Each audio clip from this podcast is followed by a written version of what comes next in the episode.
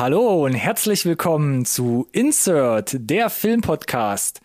Schön, dass ihr wieder eingeschalten habt, um als Zuhörer ein Teil unserer kleinen Podcast-Familie zu sein. Und das Thema Familie ist auch ein zentrales Element in dem Film, über den wir heute in dieser Folge sprechen wollen. The Mitchells vs. The Machines, beziehungsweise Connected, beziehungsweise Familie verbindet. Hört einfach weiter. Wir verraten, unter welchem Namen ihr das Ding wo findet, wie es uns gefallen hat und ob es sich auch für euch lohnt einzuschalten. Wie immer gilt, bleibt dran, nicht verpassen.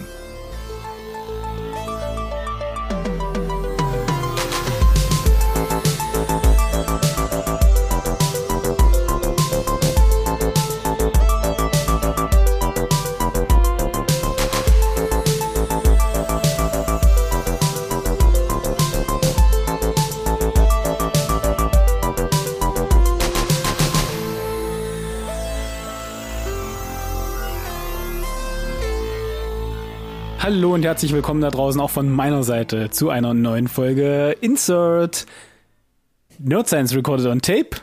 Der Filmpodcast, den wirklich jeder braucht. Diese dramatische Pause immer. Nicht gut oder gut? Ich bin immer noch unentschlossen. Okay. Ich glaube, ich brauche noch zwei, drei Jahre. Verstehe, verstehe. Vielleicht haben wir uns bis dahin ja für was Neues entschieden. Eine Sache, die sich aber nicht ändert, genau wie du es schon im Intro gesagt hast, wie zum Beispiel Familie, Mhm. Mir gegenüber der, Ja. der Joker zu meinem Ja. Batman. Der, der Pinky zu, zu meinem Brain. Ich darf der, Der, sein. die, die, die Peanut Butter zu meinem Jelly. Der Morty zu meinem Rick. Nice, genau so. Ähm, wir werden gucken, ob wir noch ein paar, paar mehr Sachen einfallen für die äh, zukünftigen Folgen. Wir müssen ja irgendwie die nächsten zwei bis drei Jahre äh, voll kriegen, bis du dich entschieden hast, dass die den- dramatische Pause auch gut für ist. Hallo. Ronny! Wow. Not bad, sogar mit Effekten heute. Danke, lieber Alex. Kurz zurückgegeben. Ich mach's einfach kurz und knapp, ne? Das ist okay, geil. lang genug geredet. Ich muss ja erstmal die Schweißperlen äh, runter, runterwischen hier. Da das, hast du schon äh, reingehängt, ne? Ja, hab ich, äh, definitiv. Wahnsinn. So, um was geht's denn heute? Ich habe schon ein bisschen ja, angeteasert. schwierig. Mm. Ich musste tatsächlich nochmal in mich gehen und in unsere lückenlosen Dokumente, also Dokumentationen, Hm. um das nochmal zu rekonstruieren. Wie lange wir schon davon sprechen? Erstens das und zweitens, wovon wir so lange eigentlich schon sprechen. The Mitchells vs. The Machines. Das ist der englische Originaltitel. Wir haben das Ding aber kennengelernt, wir wussten es gar nicht anders. Im März 2020, da haben wir nämlich in Update 27 über den Trailer gesprochen, da hieß das Ding aber schon Connected. März 2020, also vor über einem Jahr. vor über einem Jahr. Und dann haben wir im Februar diesen Jahres nochmal drüber gesprochen, denn da hieß es ja, Netflix hat das Ding von Sony abgekauft. Man nennt es jetzt The Mitchells vs. The Machines. Da haben wir uns noch ein bisschen drüber lustig gemacht, dass es die kleinen Knirpse an der Kinokasse schlecht ausgesprochen bekommen, wahrscheinlich. Ja. War aber eigentlich auch der ursprüngliche Titel. So, und War dann, der ursprüngliche Titel. Sony hat den ja selber geändert. Und dann mit dem Verkauf an Netflix hat Netflix gesagt, wisst ihr was? nö. Ja, zu generisch, keine Ahnung. Ja. Und dann haben sie sich am deutschen Markt gedacht, wisst ihr was? Generisch klingt total gut. Machen wir noch einen noch generischeren Untertitel. genau. Weil wir, Untertitel können wir in Deutschland. wir nennen das tatsächlich Connected, Bindestrich Familie verbindet. Schön, dass du den Bindestrich mitgesagt hast. So, und was war jetzt das Ding am Freitag, wo wir das beide bei Netflix gesucht haben? Gibt's nirgendwo Connected auf Netflix. Genau, genau. Also als allererstes Mal ist ja der größte Skandal, dass die große, ähm, der große Einkauf von Sony nicht direkt irgendwie in meinem Startbildschirm zu sehen ist. das hat mich auch Mal. gewundert. Das hat mich auch gewundert. Also gefühlt nicht beworben. Ich habe auch noch mal geguckt, was gerade so hot ist in Netflix. Nicht gefunden. Dachte ich mir, gut, okay, bedienst du die Suche, weil die ist ganz okay bei der Netflix-App. CON, dachte ich mir, sollte ausreichen. Aber hat's nicht. Hab's nicht gefunden. Panik? Dann habe ich mein, dann habe ich mein, ja, mein Handy genommen, Panikknopf gedrückt, Ronny irgendwie äh, angeschrien via WhatsApp. und dann festgestellt, probieren wir doch vielleicht einfach mal Mitchells und äh, Voila. Gott sei es Gott sei es getrommelt. Ja. So, und um die Verwirrung äh, voll, vollenden zu wollen, deutsche Titel Die Mitchells gegen die Maschinen. Also gut, eins zu eins Übersetzung, passt auch kein Untertitel, aber der Weg dahin, der war steinig, oder? Ja, also wenn man es möglichst schwierig machen möchte, seinen Film zu finden, dann äh, ist es auf jeden Fall hilfreich, in, im, im Werdegang des Filmemachens den Titel mehrmals zu ändern und dann irgendwie auch gefühlt mit unterschiedlichen Titeln, neuen Titeln nochmal dann wirklich an den Start zu gehen final. Ah, aufregend. Aber wir haben es gefunden. Und wir konnten Wir am haben's gefunden. Freitag seit dem 30. April äh, Genau. in diesen Genuss, das werden wir gleich herausfinden, ähm, kommen. Letzte Frage an, an Hm. dieser Stelle, äh, weil du ja richtig festgestellt hast, The Mitchells versus The Machines äh, rollt nicht so richtig von der Zunge. Ja. Möchtest du lieber Connected sagen oder sollen wir einfach sagen, es ist die 48. Review? Sollen wir eigentlich einfach von 48 sprechen? Wir können es auch einfach cool abkürzen mit The Mitchells. Damit kann ich auch leben. Siehst du, das ist doch ein Kompromiss. Weil Connected, komm, lass das, lass das jetzt, lass uns das Thema begraben. Das lassen wir sterben direkt. Weißt du, es ja. ist tot, das ist, ist doch tot, Ja. im Deutschen wie im Englischen. Ja, finde ich gut. Ja, dann bevor wir in die ganz, ganz krassen Details einsteigen, Mhm. äh, sag doch vielleicht noch mal in drei kurzen Sätzen, worum es geht. In drei, oh, dann würde ich dich kurz vielleicht darum bitten, nicht unbedingt mitzusehen, aber ich kann. Ja, Schachtel, Schachtel, Schachtelsätze, alles Kommas, glaube ich. Oh, dynamisch werden des Vorlesens noch umstellen. Äh, nee, mache ich nicht. Aber ich lese trotzdem mal vor, um was es in The Mitchells denn geht. Die Unterschiede zwischen zwei Generationen können durch Trends, kulturelles Verständnis und die eigene Weltanschauung extrem groß ausfallen. So auch bei Familie Mitchell. Vater Rick und Tochter Katie haben während des Erwachsenwerdens in vielerlei Hinsicht den Kontakt zueinander verloren. Um das Verhältnis zu seiner Tochter wieder aufzubessern, beschließt das Familienoberhaupt einen Roadtrip zu starten. Doch unterwegs wird schnell klar, dass auf engstem Raum nicht viel Platz ist, um eine heile Welt zu schaffen. Sprichwörtlich geraten Familie Mitchell aber genau auf diese Position, als Maschinen versuchen, die Welt zu erobern. Die bunt gemischten Charaktere werden plötzlich zu potenziellen Rettern, die ihre Aufgabe nur gemeinsam als Familie lösen können. Ja. Das ist so ein bisschen, um es mal noch schnell anzumerken, so ich glaube im Kopf, im Nachhinein habe ich mich an dem ersten Trailer orientiert, weil da auch nochmal der Hinweis, wenn ihr den jetzt noch nicht gesehen habt, ihr könnt ja immer bei uns in der Podcast-Beschreibung findet ihr die Links zu IMDb und den Trailern. Und ich empfehle, ich empfehle den Original-Trailer zu schauen von Sony vor über einem Jahr, denn der Netflix-Trailer, der jetzt äh, vor ein paar Wochen nochmal kam, der ist mit über drei Minuten und so vielen Sehr Szenen aus dem Film Hm. sehr, sehr spoilery und gibt dir eigentlich Ja. so einen kleinen, so einen kleinen Twist schon mit, den du im ersten Trailer nicht direkt halt vor die Füße gelegt bekommst. Ja. So, die harten Fakten habe ich versprochen. Oh, was kommt jetzt noch? Naja, wir starten ja mal ganz gerne mit den, mit den, mit den Ratings. Äh, die kommen ja, glaube ich, jetzt auch direkt mit einer gewissen Erwartungshaltung. Denn Hatten wir im letzten Update schon angeteasert. ja, der kommt bei den Kritikern ganz gut an, aber er kommt nicht nur bei den Kritikern ganz gut an. Sondern? Gemischt beim IMDb nach über 13.000 Bewertungen eine so sehr, sehr solide 8,0. Der Metascore davon, also der, der Kritikerteil bei IMDb 81, also scheinen äh, Kritiker und äh, Zuschauer sich einig zu sein. Und bei Rotten sieht das fast genauso aus. Fast perfekter Score bei den Kritikern, 98 Prozent. 98 Prozent. Relativ hoch. Ist jetzt nicht Paddington-Niveau, aber gut. Ja, gut, also. ähm, und die Zuschauer sagen auch, 90 Prozent äh, äh, ja, unterstellen ihm, dass er ein hervorragender Film ist. Und ich muss gestehen, äh, nach dem ersten Trailer, äh, mit dem Wissen, dass es vom Studio von Spider-Verse ist, dem wir unterstellt haben, dass er einer der besten im Genre ist, relativ hohe Erwartungshaltung. Dann, wie wir in der letzten Update-Folge gesagt haben, kam bei den Kritikern ganz gut weg, haben wir auch gehört. Also meine Erwartungshaltung war schon hoch. Ja. Äh, das ist ja, damit tut sich ja nicht ein, ein Film nicht immer einen Gefallen, muss, muss ich da, Ja. muss ich gestehen. So, Ja, ja, Äh, aber bevor wir da ins Detail gehen, letzter Punkt, weil auch wieder, also ist fast ein sinnloser Punkt, das Budget, über das reden wir ja ganz gerne. Es ist bei Animationsfilmen ja immer ein bisschen, so eine Sache. bisschen geldgeil sind wir da immer. Der Punkt muss immer noch mitkommen. Ja, ich finde, bei wenn's so kann, kann der ein bisschen äh, in den Hintergrund rücken, gerade äh, wenn wir wissen, dass es eine Sony-Produktion ist, die von Netflix nur gekauft wurde. Da kannst du mal davon ausgehen, dass wir bestimmt eher Richtung 100 Millionen tendieren, aber es gibt keine genauen Infos. Mm. Wikipedia sagt 50 bis 100 Millionen, wo ich mir denke, ganz ehrlich, das ist eine Spanne, da könnt ihr diese Information auch weglassen. Wir wissen, glaube ich, nur, wenn ich es noch richtig in Erinnerung habe, dass Netflix halt selbst 100 Millionen dafür ausgegeben hat, um das quasi zu kaufen. Und vermutlich werden sie ja trotzdem irgendeinen Beteiligungsdeal haben äh, von Sony. Wir wissen ja, es gibt ja auch den Exklusivdeal für alles, was zukünftig dann jetzt kommt, die nächsten Jahre mit Sony. Da haben wir auch schon im Update drüber gesprochen. Siehe Uncharted, äh, Spider-Man, you name it. Yes. Das ist so eine Äh, Art Pilotprojekt jetzt gefühlt, oder? Gefühlt. Das ist der erste jetzt, der exklusiv, also der erste exklusive Sony-Film, der auf Netflix ähm, veröffentlicht wird. Ganz genau, ganz genau.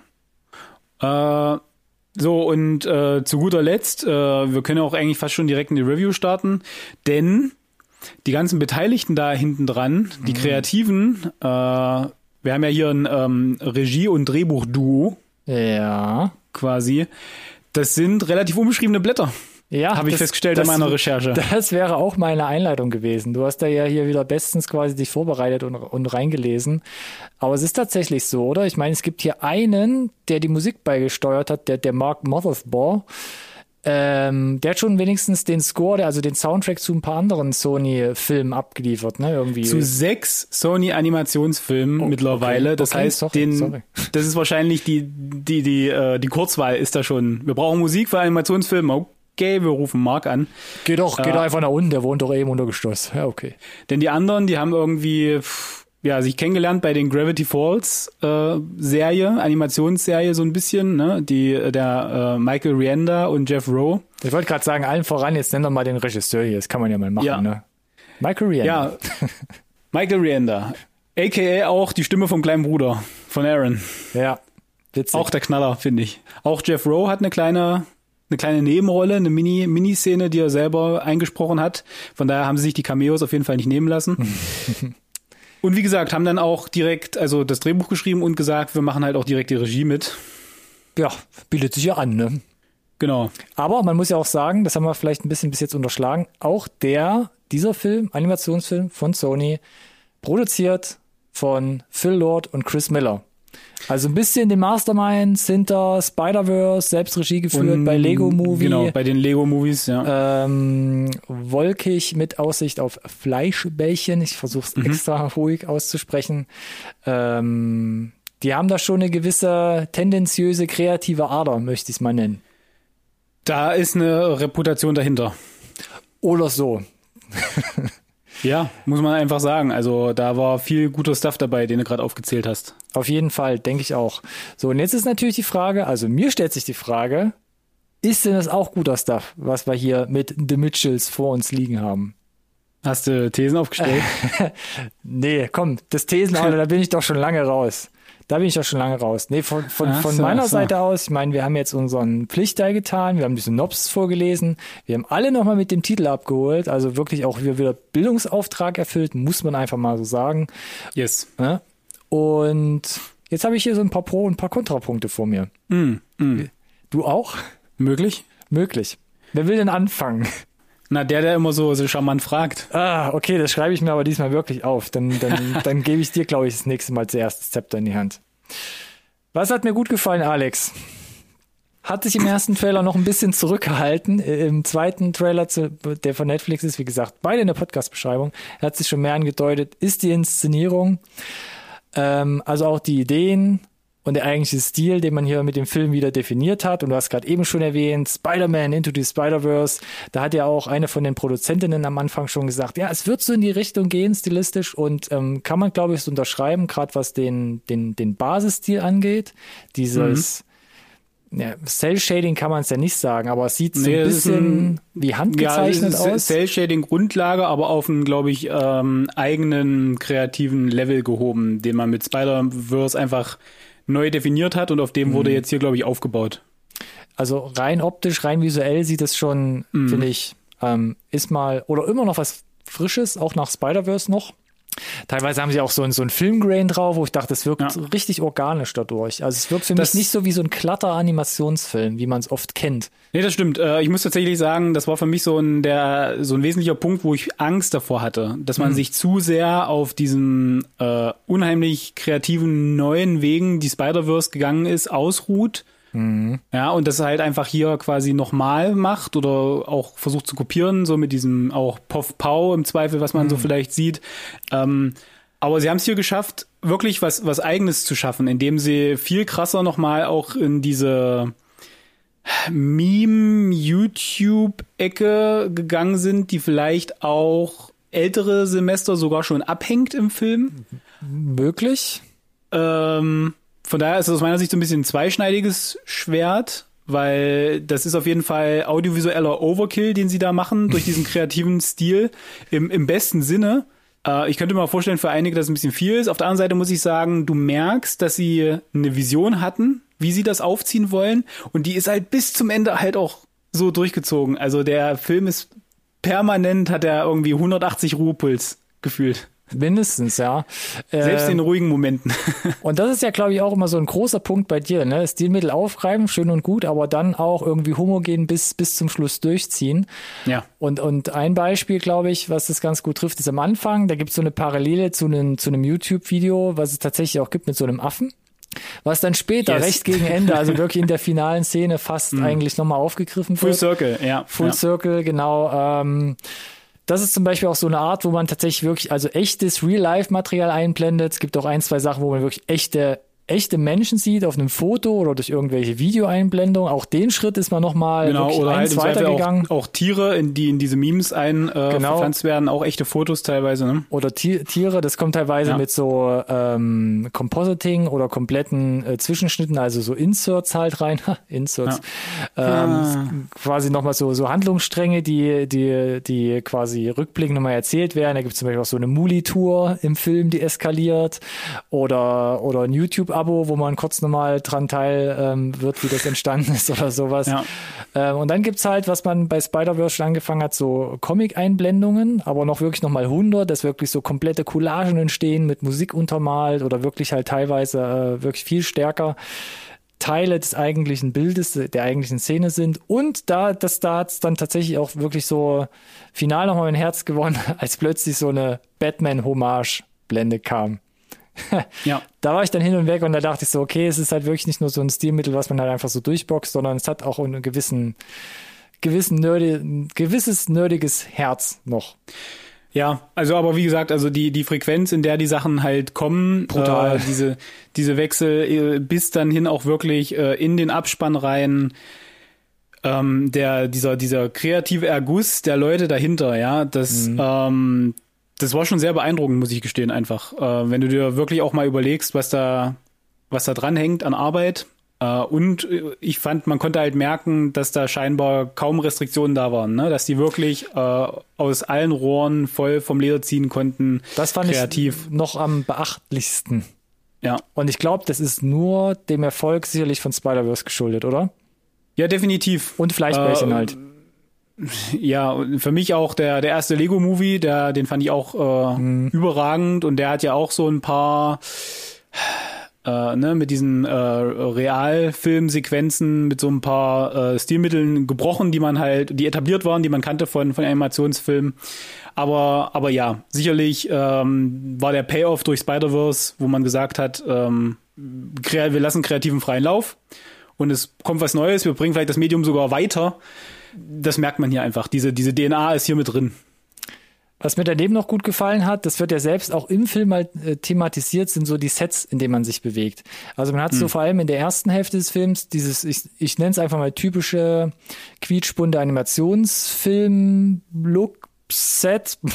Dann hat man aber einmal auch so eine, so eine Mall, wo es recht düster Ja. wird, wo sie auch selbst Ja. sagen, hey, das ist wie bei Dawn of the Dead und es hat wirklich so Vibes. Genau, aber es hat dann auch so ein bisschen diese, diese 80er-Jahre-Vibes, wo ich irgendwie an Auch Stranger wieder, Things ja. denken musste. Hm, dachte ich auch, gerade in der Mall, richtig. Und zum Schluss wird's auch nochmal richtig, richtig hart futuristisch, wo dann auch der Vater sagt, hey Mensch, das sieht alles aus wie auf einem Johnny-Albumcover zum Beispiel. Ja, aber auch wieder mit diesem Throwback Retro 80er Jahre Ja, ähm, mega, Ding. mega. Ne? Es sind ja auch dann die Synthi-Sounds am Start. Die- Das war richtig gut. Sonst hast du immer diese, diese, diese Mitchell-Family, wo auch gerne mal irgendwie plötzlich so ein bisschen Folk oder so halt so Redneck-Musik kommt, gerade wenn er seinen Move zeigt, wie er da durch die Gänge schaltet. Und am Ende kriegst du genau diese 80s-Vibes, das ist schon richtig gut. Also da, da hat man sich auch Mühe gegeben, diese Szenen an sich so homogen, was die Stilistiken geht, so zusammenzuhalten. Hat mir gefallen. Noch ein Punkt, der dir gerade so aus deiner, Klar, das, aus, na, das, aus deiner das Liste Cast, springt. das Voice-Cast. Äh, ich weiß gar nicht, wo ich da anfangen soll. Äh, ich meine, allen voran, äh, äh, Abby Jacobson war direkt, ich, hab, ich, ich dachte mir die ganze Zeit, die ersten drei Minuten, woher kennst du denn die Stimme, ver, verdammt nochmal, bis dann halt Disenchantment mir eingefallen ist natürlich, wo, weil sie gefühlt eins zu eins gleich spricht. Also da ist ist jetzt keine Variation, wäre jetzt gemein, aber es ist sofort wieder zu erkennen, nachdem ich davon jetzt dann doch relativ viel gesehen habe von diesem Disenchantment. ähm, nee, und äh, der Papa Danny McBride, Eastbound and Down, Mr. Kenny Powers himself, äh, und, und das hat mich so persönlich ein bisschen abgeholt, ist diese, diese ganzen Saturday Night Live Leute. Das war viel. Die sie das dafür war rangezogen viel, haben. Das ist Wahnsinn. Maya Rudolph und dann besonderer, besonderer Shoutout echt an Fred Armisen und Beck Bennett, die diese beiden äh, defekten Roboter spielen, die aus meiner Sicht die lustigsten Sequenzen definitiv im, im Film haben. Nicht nur, weil sie sie so genial ähm, in der Synchro rüberbringen, ja, also in dem Voice-Over rüberbringen, sondern weil das halt auch gepaart ist mit einer unheimlichen Situationskomik, äh, Ja. wie es animiert ist auch dazu. Ja, definitiv. Äh, was in Kombination ja, es ist einfach auf ein neues Level hebt und dann hast du halt aber selbst in so Nebenrollen die perfekte Familie, die sie immer beneiden, ne, ähm, mit ihrem mit ihrer perfekten Die Tochter, Posies. die Posies, gesprochen von Chrissy Teigen und John Legend, ne, das Glamour-Paar in Social Media äh, Was in den du mir USA. erst beibringen musstest. Ja. Das musste ich dir beibringen, aber das, das ist halt witzig. Ich meine, also das ist für mich so, da ist dann so eine Metaebene dabei, die das halt besonders, die das noch auf ein neues Level an, das ist lustig, dass ihr die jetzt dafür gecastet habt, hebt. Und was ja noch fast ein bisschen rausfällt, ist ja Olivia Coleman. 100 Prozent Ja. Oscar-Preisträgerin. Ja, und Olivia bei den Colman. letzten Oscars einfach äh, Fade to Black, ne? Und jetzt ähm, Genau, kriegt sie genau. ja quasi so eine so einen großen Auftritt als, ich nenne es mal einfach mal Computersystem. Macht auch einen geilen Job, weil da muss ja auch ein bisschen was mitkommen über die Stimme. Ja, bei definitiv. ihr. Mehr noch als, äh, also wenn dir die Mimik fehlt halt, ne? Mhm.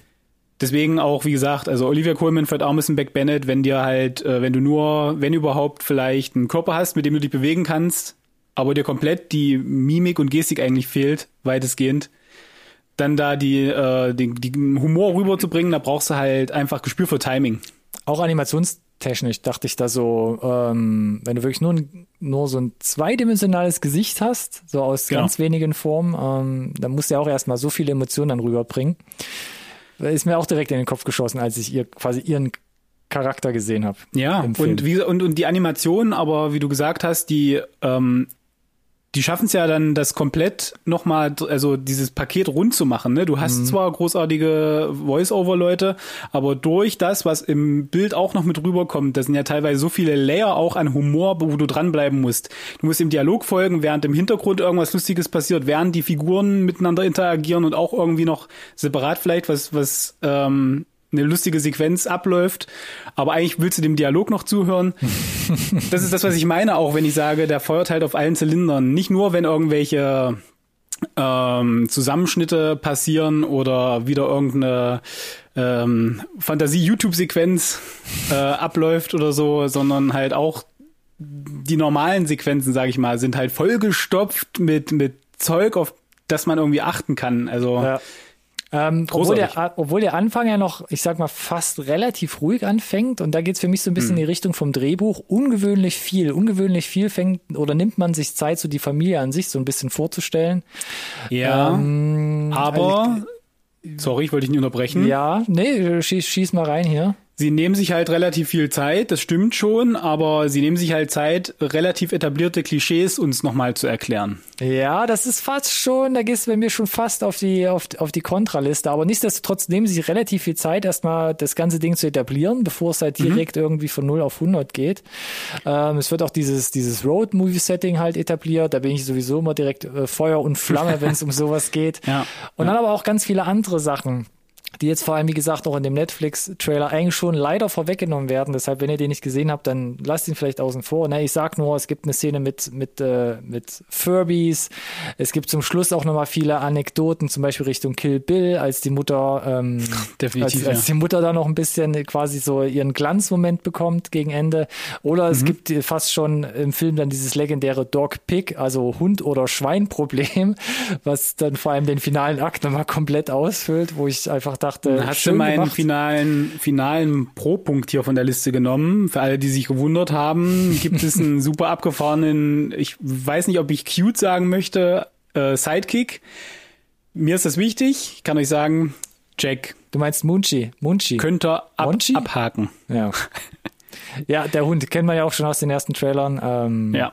Und kriegt seine Momente auf jeden Fall. Und kriegt seine Momente, genau. Ähm, ansonsten, um bei mir die Kontra, äh Quatsch, die Pro-Liste noch schnell, noch schnell rund zu machen, ähm, Soundtrack. Wir haben es gerade eben schon angerissen. Ähm, fast eins zu eins die Stichpunkte vom letzten Film, Shadow in the Cloud. Ähm, auch hier mhm. extrem starke 80er-Jahre-Sounds, vor allem zum Ende hin immer mehr. Hat mich dann mit dem Setting, von dem Journey-Setting, so ein bisschen auch an Schwann irgendwie erinnert. also gerade was die Farben, mhm. was so die, die visuelle Wucht anging, ähm, wo sie dann auch sind innerhalb ähm, ich nenne es mal dieses Computersystems, drein pulsierend und unterstreicht die übertreten Szenen, hat es ganz gut getroffen und äh, als das natürlich wieder aufgebrochen wird durch Maya Hi und ein bisschen Rihanna-Songs, ja. da muss dann selber irgendwie äh, jeder für sich entscheiden, ob er das gut findet oder ob es einfach nochmal so eine, so eine halb cringy äh, Retro-Welle ist. Ja, äh, tatsächlich, äh, wenn du dir die, die Reviews mal so ein bisschen gegenliest, gibt's Leute, die das tatsächlich dann abgehangen hat, final. Aber ich äh, muss sagen, wenn du dich auf diesen Ritt einlässt und es ist ja nun mal ein grell buntes Spektakel, dann wundert es mich tatsächlich nicht, dass sie entsprechend auch für, für solche Songs entschieden haben. So, ja, dann hätte ich hier noch so, ein, genau, so, ein, das, so eine Kontragegend auf meiner ja, Liste. Ja, wo, wobei da, da lasse ich, ich sagen muss, den Vortritt. Gerne, wobei, genau, also ich würde gerne über das Drehbuch noch ein bisschen mehr sprechen, äh, weil das ist nicht nur Kontra aus meiner Sicht. Mhm. Also da ist Licht und Schatten dabei, finde ja. ich. Also du hast diese ähm, Stereotypen Rollen letzten Endes, dass der Vater die Welt der Tochter nicht mehr versteht, dass die Tochter das Gefühl hat, der Vater interessiert sich auch einfach gar nicht dafür. Das sind jetzt alles keine, keine neuen Elemente, die, ich finde, der Bruder, der hat zwar auch dann da so sein, seine eigene kleine Szene, wie auch die Mutter, hast du ja gerade schon angekündigt, aber die sind so ein bisschen, äh, die rücken schon ein bisschen hin, in den Hintergrund. Es geht schon ja, in erster Linie Fall. um den Konflikt zwischen, äh, Konflikt zwischen Vater und Tochter. Mhm. Äh, Tochter geht halt, möchte demnächst auf die Uni und ne, eigentlich so schnell wie möglich weg. Und es ist halt jetzt mit diesem Roadtrip, den du in der, deiner Synopsis nochmal erwähnt hast, die letzte Chance, ne? Nochmal irgendwie zu connecten oder ein bisschen was zu kitten. Ich habe gerade virtuell meinen Hut gezogen als Dankeschön. Und so, so, so klischeehaft, wie das letzten Endes ein bisschen ist, ne, diese, dieses Setup eigentlich, so charmant, finde ich, haben sie das dann aber trotz allem irgendwie wieder zusammengeführt bekommen. Äh, ne? Ich sag nur diese, diese, dieses kleine Memento, vom Papa, äh, wo du dann noch ein bisschen Kontext kriegst, wo ich dann doch da saß und dachte, ihr verdammten Drehbuchschreiber, jetzt habt ihr mich doch noch mal dran, gedrück, äh, dran gekriegt, da muss ich mir eine halbe Träne doch noch wegdrücken hier. Mhm.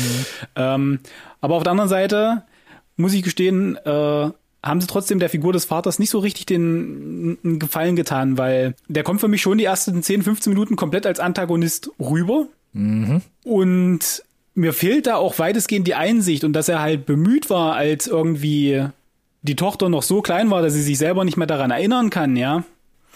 Das ändert doch aber nichts daran, dass, also, wann hat denn sein Bemühen aufgehört, weißt du? Dieses, dieses Kontakt das verlieren, meinst du auch generell? Ja, ja. Das, das, und das, äh, für mich, für mich ja. fehlte lange Zeit seine, sein, ähm, die, die intrinsische Motivation, mhm. das zu ändern. Ah, ich, ich hatte schon das Gespür, dass es jetzt kommt, ja. Weißt du, was ich meine? Ja, ja. Ich kannst auch, du das nachvollziehen? Oder? Doch, also das, das, dieses Setup war für mich halt natürlich auch nicht sonderlich innovativ. Also die, die Grundgeschichte ja. an sich, die Basis, die man hier hat.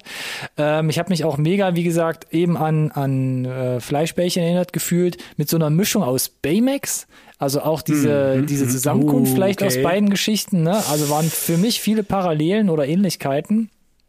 Ist, ist ja aber auch nicht so schlimm. Man hat es trotzdem natürlich relativ knuffig umgesetzt, aber klar, wenn man jetzt ins Detail geht, wie haben sich so aus ein bisschen, wie haben sich auseinandergelebt, das war für mich nicht ganz, ganz nachvollziehbar. Ja? Speziell auch dieses, wie du gerade gesagt hast, dieses Memento, also dieses kleine, ja. ähm, äh, dieses kleine Erinnerungsstück, wie nennt man es denn? Ja. Ich finde auch gerade kein anderes Wort.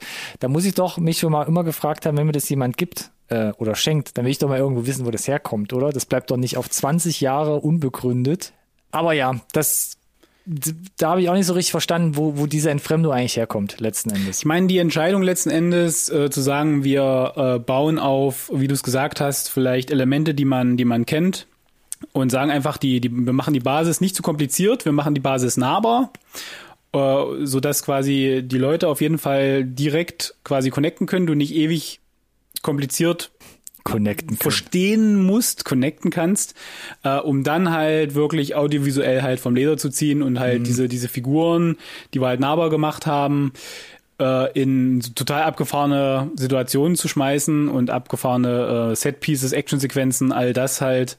Äh, von daher kann ich sogar verstehen und deswegen ist für mich das Drehbuch so ein bisschen, wie ich schon gesagt habe, so ein, es hält sich die Waage.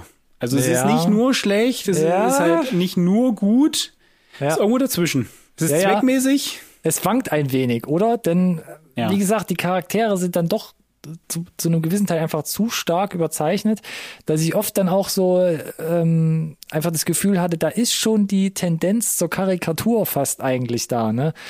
Vom Definitiv, ja. Vater, der eigentlich so ein Holzfäller-Typ ist, oder die Mutter, die halt immer pink gekleidet eigentlich sich lieber aus allem raushält oder so. Und dadurch wird für mich auch so ein bisschen die emotionale Tiefe der eigentlichen Beziehungen und Charaktere an sich so, ja, untergraben. Mhm. Ja, und dann Kann ich folgen, ja. das Ganze dann noch, wenn man das dann in so eine über Sci-Fi Roboter wollen die Welt erobern Story reinpackt, Ja. ah, dann kann das schon ein bisschen an Gewichtung verlieren. Und das ist für mich eigentlich so, der, der, der, das sind so für mich eigentlich die Schwächen im Drehbuch. Dass ich da mal hatte so, ah, wenn es jetzt, wenn es jetzt noch weitergeht und jetzt statt mal 100 jetzt noch mal 101 geht, ne, vom, vom Tempo und von, von der Ja. farblichen äh, Übersättigung in allen Bereichen, dann, äh, dann kriege ich, glaube ich, irgendwann meine Probleme. Ja, weil im Zweifel dann die, äh, wie du gesagt hast, die, die audiovisuelle Übersättigung einfach äh, absolut so, so sehr überstrahlt, dass von der, von der, ich sag mal, vielleicht auch emotionalen, persönlichen Message, die du irgendwie rüberbringen möchtest, auch gefühlt einfach nichts mehr übrig bleibt. Ich schmeiß es mal rein, es ist wieder ein bisschen so Style over Substance. Ja, absolut. Aber um das ein bisschen in ein Verhältnis zu bringen, das klingt jetzt nämlich relativ streng. Ich finde, das ist hier schon durchaus dann Meckern auf hohem Niveau. Sagst du ja auch gerne immer mal selber von dir, finde ich, ja, ist eine absolute Kritik. Aber ich finde, um die Waage wieder zu bemühen, es funktioniert für mich noch im Film. Gerade Ja, so. sage ich ja. Es wankt Ja. und es kippelt Also, so ein genau. bisschen und Ja, wären genau. sie noch weitergegangen, dachte ich so, ah, Ja, ja. aber es ist, äh, es passt noch. Es passt noch, ja. Da kann ich, da kann ich folgen. Ich hatte es nochmal aufgeschrieben übrigens, nur mal so Interesse halber. Oh, Fun Fact. Wir hatten ja gesagt, die ganzen, äh, die Regisseure, die Drehbuchautoren, äh, selbst die, die, die Art Direction und auch äh, hier Greg Levitin, der äh, Schnitt gemacht hat, die haben ja alle einen super Job gemacht, aber es sind ja unbeschriebene Blätter, ne? Und von Worauf daher, er muss man, von daher muss man ja sagen, ist es so ein bisschen in so einer Zusammenstellung vielleicht ein bisschen auch ein Erstlingswerk Ja. Von diesem ganzen Kreativteam. Und dafür äh, muss man ja sagen, da hatten wir schon andere Streifen hier, denen wir quasi mehr äh, Zugeständnisse gemacht haben, so mit diesem Hinweis, der erste Film, mal gucken, was da noch so kommt. Ja, das stimmt. Und man muss halt einfach nochmal relativ hoch anrechnen, dass Sony halt gesagt hat, ihr, wir, wir, wir lassen euch das halt irgendwie machen. Wir haben keine Ahnung, was ihr damit, ich sag mal jetzt, ich sag jetzt einfach mal mit 100 Millionen macht, ob ihr die in den Sand setzt. Wir wissen, dass wir wahrscheinlich einen guten Score kriegen. Aber dazwischen Vielleicht ging da ja auch ein bisschen Geld rein. schauen wir mal. Ja, möglich. ähm, nee, aber wie gesagt, also ähm, Ja, und Chris Miller und Phil Lord, glaube ich. Ist ja auch ein Riesending, glaube ich, die das halt schon mitgetragen haben. wenn die so ein ich bisschen, sagen. wenn du die so als Mentoren äh, in der Produktion, äh, in der Producer-Rolle mit, mit ich, dabei ich hast. denke schon. Denke auch, ja. Guter, guter Hinweis. Du denkst, das war dann der Grund, dass Sony dieses, ich nenne es mal in Anführungszeichen, Risiko eingegangen ist. Ja, was Kathleen Kennedy sich nicht unbedingt getraut hat, da hat Sony gesagt, gute Erfahrung, macht mal, macht mal mit. Nicht alles auf einmal ausgeben, aber macht mal. Ja, ja. Es sind ja fast zwei Stunden. Muss man ja auch mal noch, auch noch mal dazu Ja, sagen. was, was für einen Animationsfilm eher ungewöhnlich ist, ne? Die Ja, ja, ja, ja. häufigerweise pendeln die sich ja so immer bei anderthalb ein. Du willst ja die, die kleineren, die jüngeren Zuschauer, die Kinder auch nicht abhängen. Von der Aufmerksamkeit her. Hattest du, hattest du das Gefühl, dass er Länge hatte, dass er sich gezogen hat? Nee, gar nicht. Schon, Tatsächlich. oder? Es, er, er flutscht Äh, trotzdem irgendwie durch. Trotzdem der- der halbe flutscht- Stunde das Setup irgendwie Genau. etablieren und trotzdem wirkt relativ homogen von der Laufzeit. Absolut. Äh, man muss aber natürlich auch dazu sagen, es gab natürlich auch diesen Faktor, glaube ich, eher weniger zu sagen, wir müssen 90 Minuten schaffen, weil wir wollen das jüngere Publikum abhängen, beziehungsweise andersrum. Wäre eine Frage von meiner Seite. Hast du das Gefühl, da ist ein Layer dabei, der für Kinder funktioniert? Geht so, ne? Geht so. Ich glaube auch, ja. Du hast den knuffigen Sidekick, aber wie gesagt, das Erzähltempo, die Metaebene, die Verweise auf äh, Memes, ähm, aktuelle Sachen auch ein bisschen generell, ähm, das ist schon hart. Also wenn dann Also ist es das nur kannst der du jetzt rein, nicht einen Sechsjährigen gucken lassen, der wird das jetzt nicht alles mitschneiden. sondern Nee, das nee, scheint nicht nee. die Zielgruppe zu sein. Man kann ja auch hier nochmal ansprechen, Netflix blendet extra den Hinweis ein, äh, ich glaube, es stroboskopische Effekte, Achtung für die, die lichtempfindlich sind, nicht wenn man Ja. da plötzlich epileptisch zusammenbricht. Ähm, und das fand ich, glaube ich, auch nicht unangebracht bei diesem Film, weil das ist schon ähm, bunt, um es mal vorsichtig zu sagen. Ja, also das war schon, also ich weiß nicht, ob ich einfach zu alt geworden bin oder ob früher Streifen früher nicht so flashy waren, aber ich definitiv war nicht, schon, ich war schon, also viel mehr, wie du, du hast vorhin gesagt, mit diesem 101 Prozent davon wären vielleicht schon Ja. zu viel gewesen. Ja. Das war so ein Ritt auf der Rasierklinge dafür, dass ich sage, ich finde es gerade hier alles noch relativ geil. Ja. Aber würde ja noch mehr Aber passieren, Obacht. dann, dann, dann, dann wäre ich, glaube ich, an der Reizüberflutung hier relativ. Das- dann liege ich irgendwann in der Ecke mit Schaum vor Mund. Ich werde nicht müde, das zu sagen, aber das war ja auch schon bei, bei Fleischbällchen so, dass du gesagt hast, das ist überdreht, das, das ist snappy, das ist äh, weird abgefahren, äh, mega hohes Tempo, auch das auch Ja. Lego-Movie jetzt zum Beispiel. Ja. Und ich glaube, das ist einfach so ein bisschen die Evolution daraus. Und ich sage cool, weil man sich gesteigert hat, aber gleichzeitig Ja. habe ich ein bisschen Angst. Aber Vorsicht. Was, was kommt als nächstes? Was kommt als nächstes? Ja. ja, ist tatsächlich ein interessanter Trend. Keine Ahnung, ob wir dann ja noch mit irgendwie, weiß ich nicht, in zehn Jahren dastehen und sagen, was die Jugend da macht, ich Versteh ich nicht. Voll, voll abgehängt, ich bin Ich voraus, keine Ahnung. und kann das Wie ist das mit 10 den Minuten Schnäppchen ja. gucken. Genau, und was sind überhaupt diese Subscriber, um die es da geht? Ja. Ah, kriegen wir das Ganze jetzt irgendwie noch in ein Fazit gepackt, Alex, oder hast du noch was? Ich habe tatsächlich äh, nichts mehr, nee, auszusetzen. Wir haben die, die, äh, ich nenne es mal, ich nenne es mal in Anführungszeichen Pseudo-Negativpunkte, glaube ich, äh, angemessen diskutiert. Ja. Und ansonsten bleiben nur Pros. Und äh, von daher wäre das, glaube ich, auch so ein bisschen meine Zusammenfassung. Also ich hatte es ja eingangs Sterne schon. nicht. Das kommt am Ende. Okay, ich habe es eingangs schon, eingangs schon gesagt. Ne? Die Erwartungshaltung war schon relativ hoch bei mir. Einfach weil Spider-Verse für mich der Benchmark ist. Hatten wir Ähm, ja auch eine Review, mö- möchte ich hier noch mal kurz anmerken. Absolut, ja.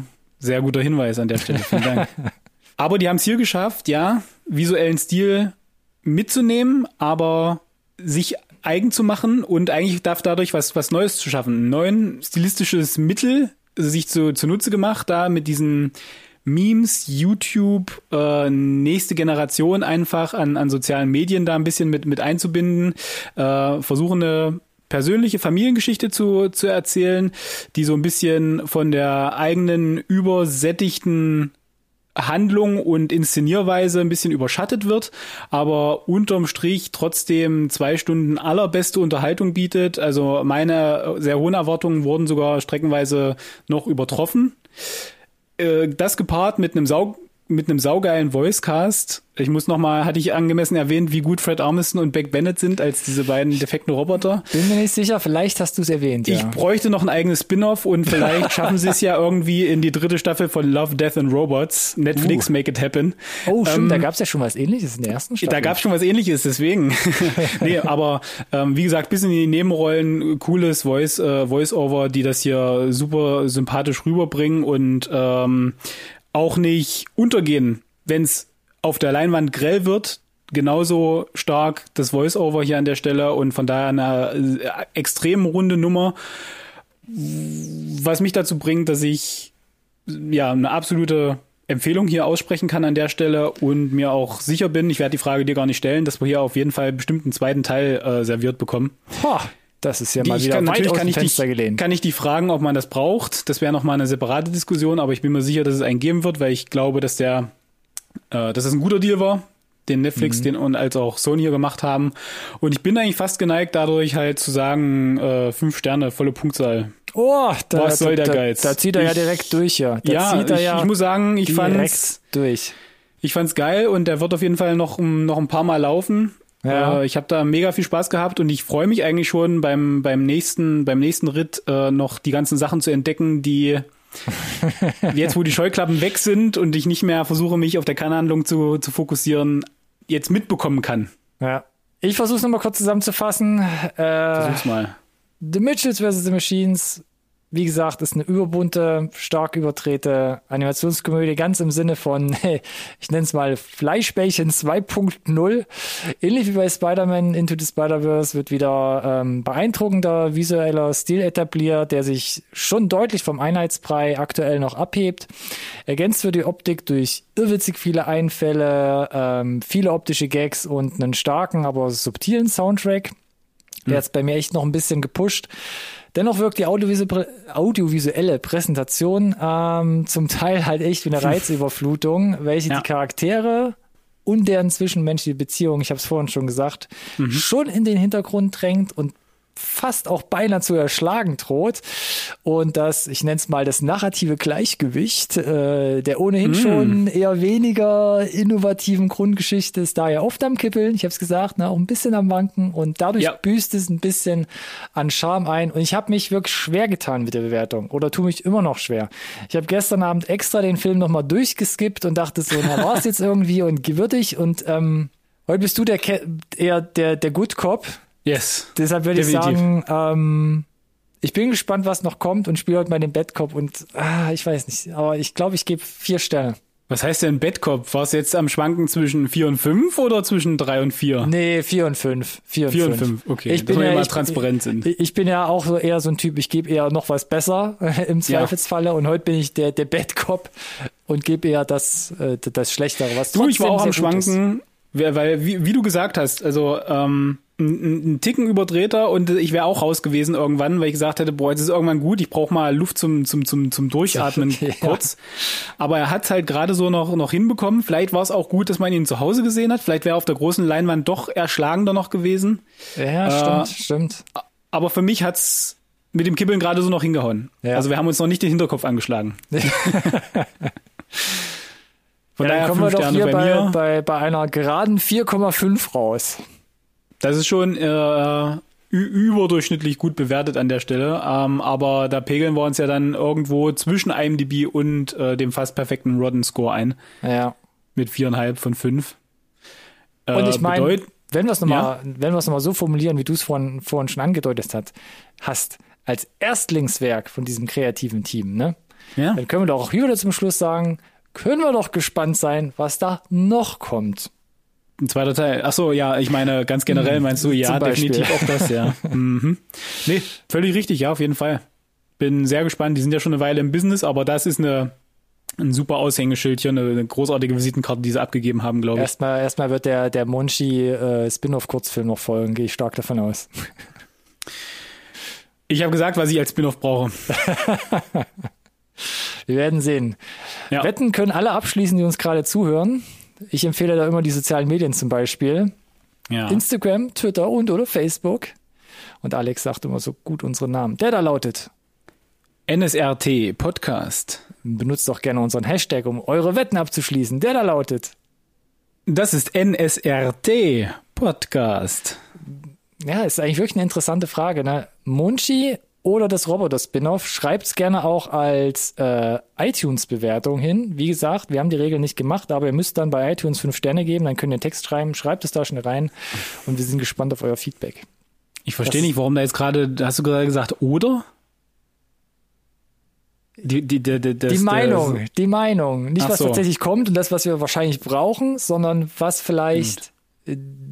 der eine oder die andere Zuhörerin also vielleicht. Das richtige Füllwort an der Stelle wäre und. Zum Beispiel. Aber ich will ja hier niemanden vorher schon beeinflussen. Ich will ja die, die, die reale, die reale Meinung von, von der Straße haben, weißt du? Verstehe, verstehe. Ah, aufregend war's. Nehmt Kontakt auf und ich habe zu danken fürs Zuhören, wie auch dir, Ronny. Fürs Sprechen, Alex. Ja, und die Synopsis, die hervorragende. Und, mm, und, ah, und. Mm, ah. Für die Thesen kann ich mich ja nicht mehr bedanken. Das ist ja jetzt hier vom Tisch. Jetzt gibt's nur noch Pro und Kontras bei ja, dir. Jetzt gibt's nur noch richtig coole Syn Synopsen, ja. Genau, und ja, nächste Woche haben wir wieder eine Update-Folge und ich, ich könnte mir vorstellen, gut, dass ja. wir nochmal noch mal kurz wahrscheinlich sogar auch äh, über The Mitchells und The Machines wahrscheinlich irgendwie zwangsläufig nochmal sprechen werden. Ne? Uh, Einfach um die. Kann ich gerade nicht folgen. Ach so, nee, wegen dem äh, Titel äh, Tohuwabohu vielleicht Ach so, mal. um die nochmal abzuholen, die unsere Review ja, nicht gehört haben. Wer wird ein bisschen, das schon sein? bisschen auf sicher gehen. erreichen. Fair enough. Nee, äh, vielen Dank auf jeden Fall. Nächste jetzt. Woche wieder wie gewohnt. und schon. genau, danke, danke, bleibt gesund. Bis dahin. Ciao, ciao. Bis dahin.